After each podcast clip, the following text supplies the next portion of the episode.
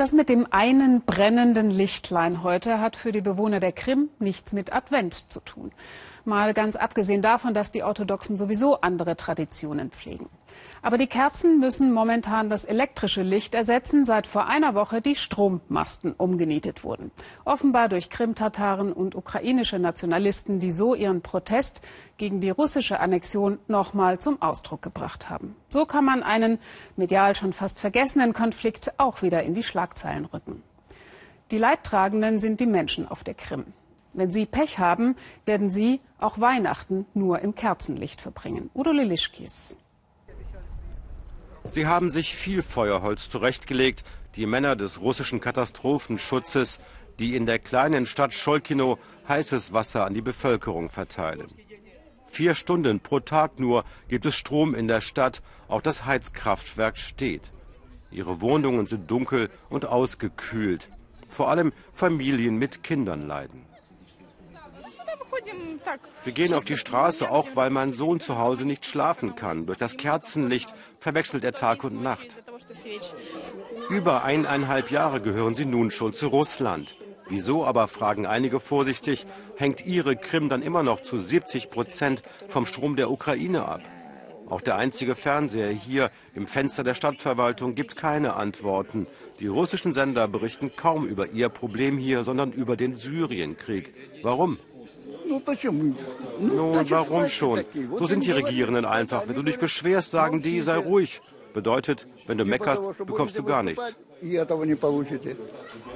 Resignation, Verbitterung, aber Ausländern wie uns gegenüber demonstrieren die meisten trotzigen Patriotismus. Als wir filmen, wie diese Menschen ihre Handys an einem Generator aufladen, kippt die Stimmung schnell. Zeigt keine Lügen, ihr lügt. Ihr filmt für Deutschland, warum? Kamera weg. Für über eine Million Krim-Bewohner begann am vergangenen Sonntag ohne jede Vorwarnung ein eiskalter Albtraum und er könnte den ganzen Dezember über andauern. Szenenwechsel.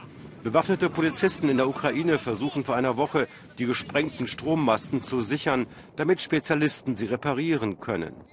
Doch wütende Krim-Tataren und ukrainische Nationalisten verhindern das.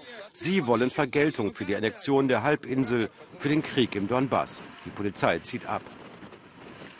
Seitdem fließt kein Strom und Waren aus der Ukraine werden ebenfalls seit Wochen hier an der Grenze gestoppt.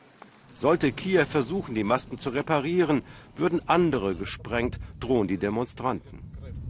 Wir lassen das einfach nicht zu. Wir bleiben hier als menschliche Barriere, so wie wir es auch auf dem Maidan gemacht haben. Zurück auf die Krim.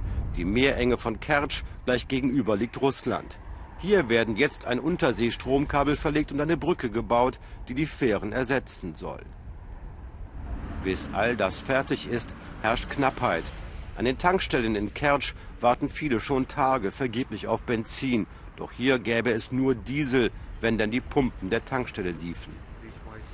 Marina hat gleich sechs Kanister mitgebracht. Sie will, wenn es denn klappt, auch Freunde versorgen. Die versuchen ihr Glück an anderen Tankstellen.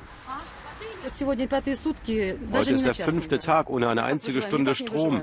Wir leben wie die Maulwürfe. Der Generator steht auf dem Balkon, macht Riesenkrach und die Nachbarn beschweren sich. Aber was soll man tun? Der Generator auf dem Balkon wir sehen eine Gruppe Männer, die Kisten aus einem großen Lastwagen ausladen. Fabrikneue Generatoren mit der Fähre aus Russland herübergebracht. Ein Riesengeschäft. Wir haben 300 Generatoren hergebracht und das ist alles, was übrig ist. Zwei Drittel haben wir schon in den ersten vier Stunden verkauft. Aber es fehlt doch an Benzin hier. Ja, darum haben wir unseres mitgebracht und wir füllen auch gleich auf. Die Leute bitten uns schon, ihnen Benzin zu verkaufen, aber wie denn? Zurück in Scholkino. Die Katastrophenhelfer haben den Platz beleuchtet. Deutlich mehr Menschen verfolgen jetzt hier die Abendnachrichten, sind aus ihren dunklen und kalten Wohnungen geflohen. Inna und ihre Schwester bleiben wegen der Kinder zu Hause. Die beiden sind zusammengezogen, denn ohne Aufzug ist Innas Wohnung in der achten Etage schwer erreichbar. Gekochte Eier und Konserven essen sie jetzt. Ihre letzten Kerzen gehen zur Neige. Ich denke, es wird bald Unruhen geben.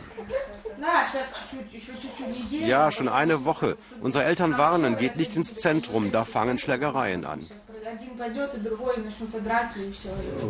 Auf dem Platz wird das Staatsfernsehen auf eine Hauswand projiziert. Die Menschen verfolgen, wie ihr Präsident in Syrien den Terrorismus bekämpft. Ach, wir leben doch gut. Schauen Sie doch. All die Leute hier und niemand lässt sich hängen. Wir hoffen auf Besserung. Nun ja, wenn Sie uns ein bisschen Heizung und Strom gäben für zwei, drei Stunden. Aber klar wird alles besser. Ich glaube das. Dass Ihr Präsident sich um Wichtigeres kümmern muss, verstehen die meisten hier. Weniger aber, dass die russischen Medien sich kaum für eine Million frierender Krimbürger interessieren.